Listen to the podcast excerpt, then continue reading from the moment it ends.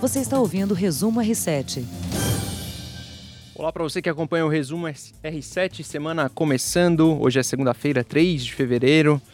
Feliz ano novo para alguns? Que é começando ou não? Não seria Eu isso? acho que terminou janeiro, é isso não? terminou o ano de janeiro Terminou que o ano de passou. janeiro. Ai, ai, Exatamente. Semana só começando e temos muitos assuntos a comentar. Eu sou o André Avelar, estou aqui com Heródoto Barbeiro. Tudo bom? Salve. Heródoto, eu queria começar falando de coronavírus, que é.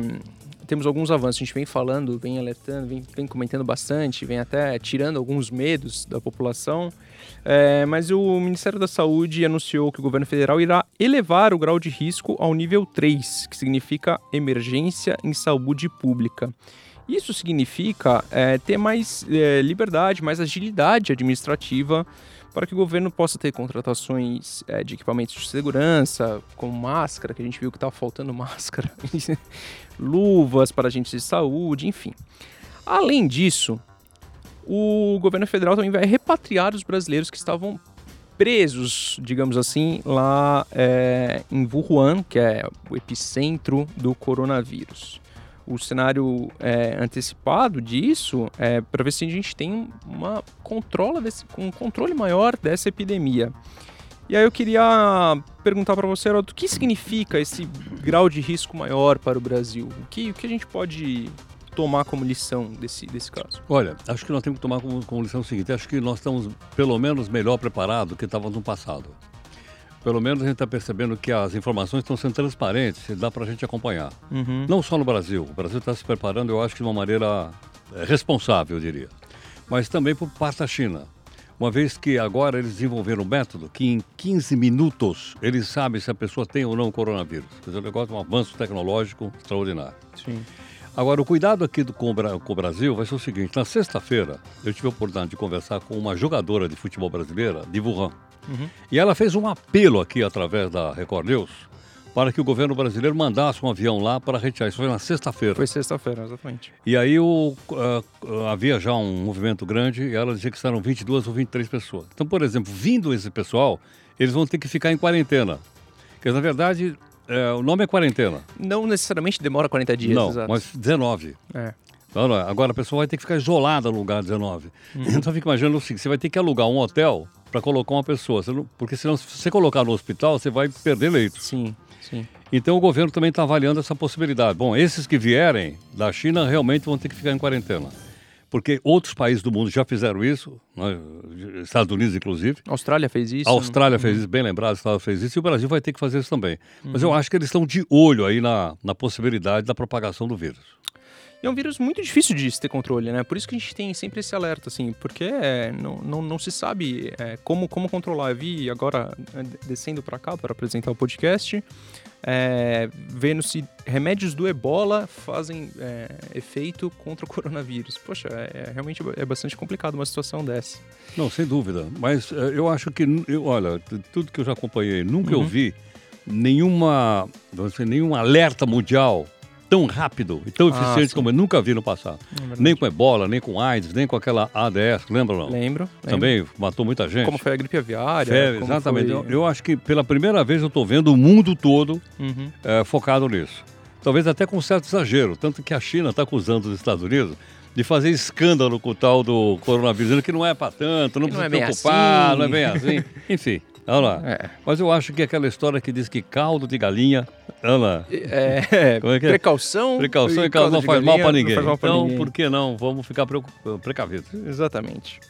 Na, e há uma preocupação também com, com os mercados. É, a bolsa chinesa, na volta do ano novo lunar, investidores retiraram 393 bilhões do principal índice da bolsa chinesa, abandonando ações ligadas a commodities, com temor dessa disseminação do coronavírus e o impacto econômico. Eu tenho os números aqui. Na bolsa de Xangai, a queda foi de quase 8%, a maior desvalorização em apenas um dia em mais de quatro anos.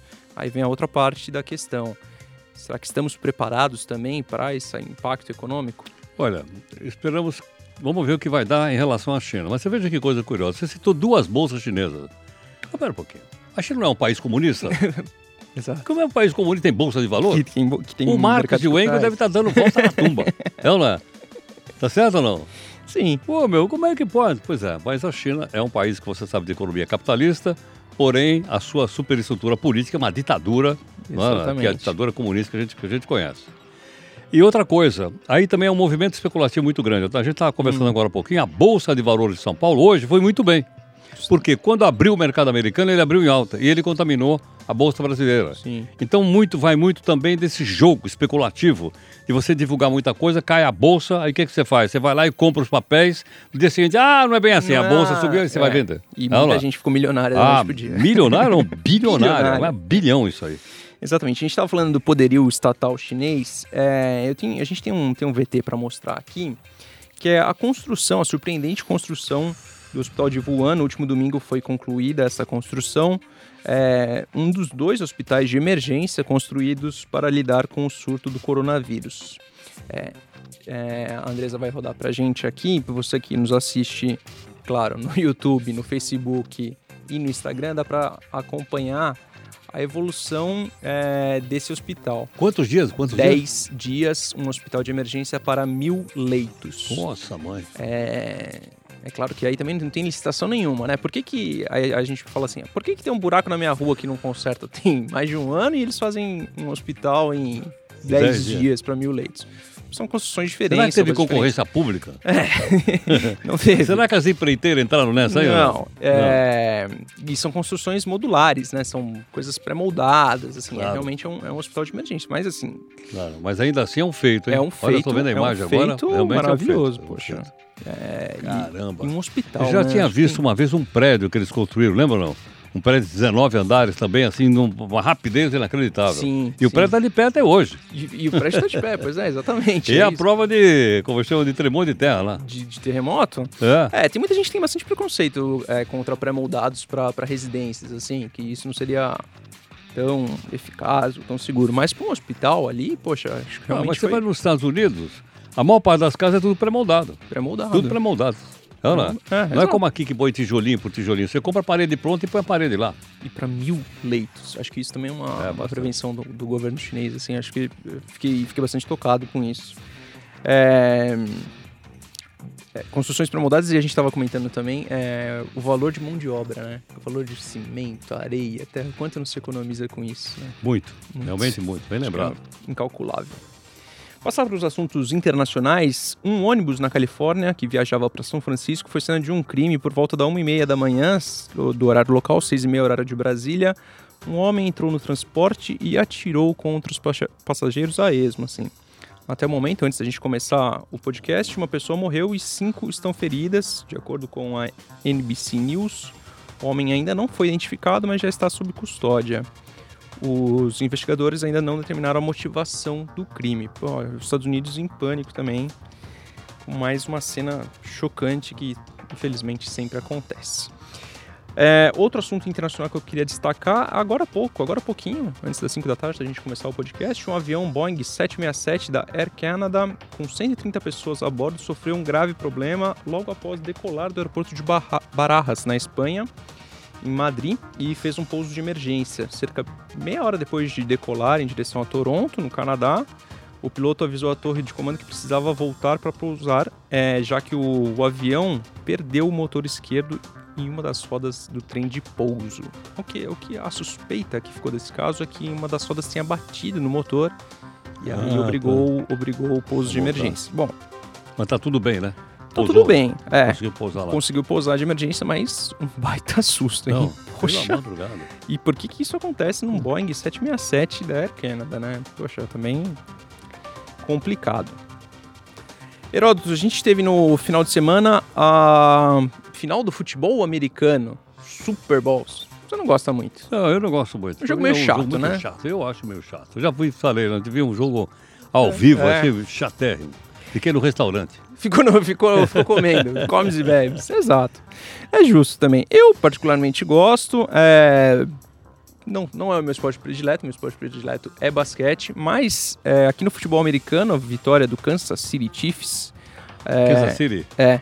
que o Você sabia que a cidade de Kansas City não fica em Kansas? não fica em Kansas. É. Aliás, o Donald Trump tweetou isso e teve que apagar. Ele não sabia que a cidade Ele de Kansas City não fica no estado norte-americano Não, não fica. Fica no Missouri. fica no Missouri, é. Vai saber, né? Até ele se confundiu, por que a gente, né? Não... É, por que não decorar aí? O Kansas venceu por 31 a 20 o San Francisco 49ers, um dos maiores times, mas muita gente teve atenção no show. Custa mais de meio milhão de reais, 30 segundos de uma propaganda durante o show da Shakira e da Jennifer Lopes. Também foram assim. As Shows- mulheres shows latinas. extraordinários, né? É, como, americano sabe. Elas transformam aquilo num grande espetáculo, né? Os caras sabem fazer festa Sabe, com um esporte sabe, chato, sabe, você vê? sabe. Imagina, É. um belíssimo show desse até vai, né? Você até aceita aí, né? É, não, Exato. vamos lá. O... Mas aí eu queria é, falar do futebol regular, o soccer, né? Que a gente sempre diz aqui, de dois lances, Heraldo, que eu tenho certeza que você vai concordar como esse sim o futebol está chato. O Neymar, o polêmico Neymar, tenho que dizer que eu sou muito crítico ao Neymar, a gestão da carreira do Neymar, mas dessa vez ele tem razão no que ele fez. Ele tentou um drible, um drible plástico, um lance de efeito, e foi advertido verbalmente pelo juiz. Ponto 1. Um. É, foi, a partida foi 5 a 0 esse, é, PSG e Montpellier. Tava 1 a 0 pro PSG quando o Neymar na, na lateral do campo tenta um, um chapéu no zagueiro adversário, uma lambreta. Lance 1. Lance 2, clássico entre Corinthians e Santos, o garoto Janderson foi expulso, recebeu o segundo cartão amarelo por comemorar com a torcida. Pode nada mais, Heródoto. Como é isso, poxa? Olha, é o seguinte, eu acho que podia quando o futebol era latino-americano. Ah, sim. Mas agora o futebol não é mais latino-americano, o futebol agora é europeu. Europeu. É ou não é? Agora tem uma coisa que eu ia te lembrar, o caso do, do, do Neymar. Você se lembra daquele jogador do Corinthians que fez aquela embaixadinha? Edilson, Lembra ou não? lembro. E ele foi ou expulso alguma coisa? Gerou uma confusão danada. né? Por quê? Porque é o seguinte, Não, eu acho que o esporte você não pode humilhar o adversário, pô. Uhum. Tudo bem, você pode fazer uma jogada espetacular, mas eu acho que não pode. Me fala É. qual é o outro jogo que você pode humilhar o adversário. Pode, pô. Não. Por que, que o futebol pode? Esse é um Exatamente. ponto. Segundo ponto. Por que, que o cara tem que ir correndo lá no alambrado para comemorar? É. é... Pô, meu, você incita a torcida a ser violenta, pô. Você incita, você não consegue controlar a torcida. Eu acho que não, eu, sinceramente, acho que não tá correto. Tem que comemorar dentro do campo, pô. Agora o cara sai correndo, vai lá. Que, que história é essa? Eu entendo, eu entendo a emoção do jogador de querer Não, até fazer uma bem, propaganda motiva lá no campo, abraça os seus companheiros. Isso, o cara que passa. A outra coisa que eu queria te falar, às vezes o cara recebe a bola, marca o gol, em vez dele comemorar com o cara que passou a bola pra ele, sai correndo sozinho. Sozinho, é verdade, É, ou não tem é? muito Olha, disso. eu aqui, não quero ninguém. Tem muito disso. É não é? Sim, sim. É, eu acho que nesse ponto é uma regra exagerada da coisa. assim. Acho que a gente poderia rever, talvez, a regra é, de comemorar ou não na torcida. Eu Não, entendo eu- esse ponto de eu, violência. sinceramente, acho que é um exagero. Você não vê isso em outro esporte, não, vê? É, não? vê. Você não vê, pô. Não então vê, por que, que no vê. futebol tem que ter? É. E o caso do Você Neymar. já pensou no jogo, de, numa luta de boxe? é, Se você vai comemorar lá com o cara ainda você leva uma porrada? às vezes dá errado. Já teve luta que deu errado. É, né? né? Pô, meu, como é que é isso aí? Por que, que o futebol pode? Por que, que o futebol pode? É uma boa, boa reflexão. No caso do Neymar, eu falei, sou muito crítico à, forma como o Neymar se comporta, a carreira. Eu, eu não vi o, o, o, o, o drible, o lance. Eu não vi. Eu não é, o lance não dá em nada. Não Aliás, é uma, É uma coisa comum. uma- Não, é um chapéu, é um lance bastante plástico, assim, um- uma lambreta que eles chamam para cima do adversário. O adversário tira a bola e nada acontece. O lance morre ali. Mas o árbitro vai para cima do Neymar como uma advertência verbal e falou: você não deveria ter feito aqui. Não que eu tenha feito uma leitura ele labial em entendeu que o Neymar estava humilhando o colega. Humilhando o adversário. Isso. O adversário. Aí o Neymar. Aí eu acho que o Neymar passa a ser errado quando o Neymar exagera na reclamação a ponto de tomar o cartão amarelo e depois no vestiário xinga, xinga o árbitro em português, não em francês, e aí, enfim. Desenrola-se toda uma situação.